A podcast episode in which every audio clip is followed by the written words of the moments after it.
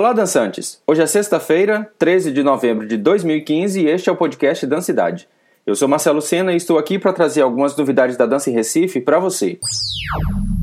Ontem, no Teatro Arraial, na reunião pública para discutir as propostas de reformulação do SIC, o Sistema de Incentivo à Cultura do Estado, o secretário de Cultura, Marcelino Grange, apresentou outras formas de incentivo, além do conhecido Fucultura.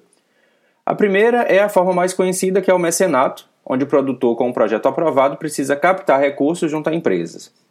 Uma outra é a chamada Credicultura, que seria um empréstimo financiado pela Agência de Fomento do Estado de Pernambuco, a AGFEP. E a inserção de uma linha específica do Fucultura para microprojetos, que seriam com um orçamento menor, de até 20 mil reais para cada projeto, direcionado a pessoas físicas e jurídicas sem fins lucrativos, de grupos e expressão da cultura popular, comunidades tradicionais, rurais e de periferias. Além disso, foi explicado o grande déficit que há no Fucultura de 14 milhões de reais atualmente, já que os últimos quatro editais foram lançados com 3 milhões e meio a mais do que o que de fato foi depositado de ICMS na conta do Fucultura. Mas o secretário Marcelino Granja garantiu ontem que o governo vai cobrir essa diferença a partir de uma reunião que ele teve ontem com o governador Paulo Câmara. Nessa nova proposta do SIC, também há uma promessa de que em seis meses sejam criadas novas comissões de avaliação dos projetos, incluindo o aumento de pessoas e uma melhoria na infraestrutura. Mas a reunião ontem não foi nada amistosa entre o governo e a sociedade civil. A grande maioria dos produtores estavam questionando a forma de diálogo que o governo vem estabelecendo para questões importantes e fundamentais como esta, que é a reformulação do Fucultura.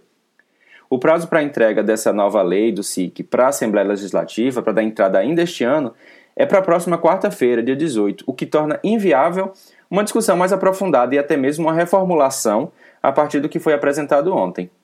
Há uma questão sobre aceitar ou não esse retorno aí do mecenato. Uma outra questão é sobre como esse mecenato poderia acontecer para não incorrer nos mesmos desvios que já aconteciam no início do SIC estadual. E também sobre uma grande polêmica em creditar ou não as marcas das empresas que optam em deduzir o ICMS depositando na conta do Fucultura, que aí viria junto com as marcas do governo do estado, que já aparecem em todos os projetos incentivados pelo Fucultura.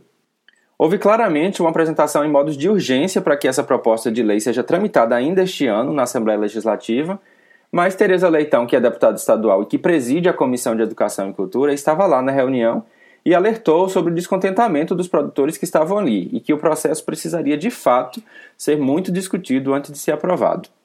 Ao final da reunião, que durou cinco horas, o secretário disse mesmo assim que levaria essa proposta para a Assembleia Legislativa e que lá haveria um momento para debater, o que não foi muito bem recebido, já que não tivemos esse momento até agora, pois há anos é cobrado uma escuta pública sobre a lei do Fucultura e isso nunca aconteceu. Infelizmente, a gente tem passado aí por um modo de discussão com a Secretaria de Cultura da atual gestão em grande descompasso com as ferramentas mais básicas de diálogo profundo sobre questões como essa. Só para lembrar aí, as escutas públicas elas precisam de uma convocatória de grande alcance e com bastante tempo de antecedência. Essa última mesmo foi marcada com 48 horas de antecedência. O uso de ferramentas também que possam atingir todo o público-alvo, que neste caso são os produtores de todo o estado de Pernambuco e não apenas da região metropolitana do Recife, podem ser talvez por videoconferências, o uso de uma plataforma online para um uso mais amplo, para envio de propostas, expressar opiniões, levantar questões. Foi o que vimos acontecer também lá atrás com a chamada escuta pública feita para o Conselho Estadual de Cultura e do Conselho de Patrimônio. O retrocesso em relação a esse tipo de cogestão tem sido muito grande. Estão abertas as inscrições até o dia 23 de novembro para o curso de Introdução à Dança Esportiva em Cadeira de Rodas para andantes e cadeirantes. Ele vai acontecer no dia 26 de novembro, das 2 horas às 5 horas da tarde, na Uninasal. A realização é da Confederação Brasileira de Dança em Cadeira de Rodas, em parceria com a Uninasal. O curso será ministrado pela presidente da Confederação, Luciane Fernandes, e pelo secretário-geral, que é o José Guilherme Almeida. Para mais informações, entra lá no site da Confederação, que é o cbdcr.org.br. Essas são as siglas de Confederação Brasileira de Dança em Cadeira de Rodas.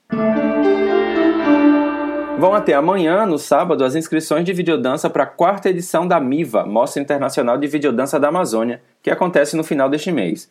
As inscrições são feitas por um formulário online. As videodanças devem estar já hospedadas em alguma plataforma na internet, como o YouTube ou Vimeo.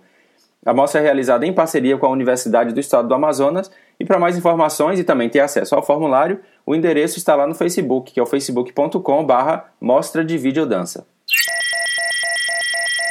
Essa edição tem o patrocínio de Heloísa Duque, diretora da companhia Vias da Dança. E se você quiser também ser um patrocinador, contribuir com qualquer valor para manter esse podcast, eu explico lá no blog podcastdancidade.wordpress.com. Espero que aproveite aí as informações e se tiver novidades é só enviar um e-mail para podcastdancidade@gmail.com. Você pode encontrar o podcast da cidade em diversos canais, incluindo assinatura gratuita pelo iTunes e SoundCloud. Nos encontramos no próximo podcast ou em alguma dança por aí.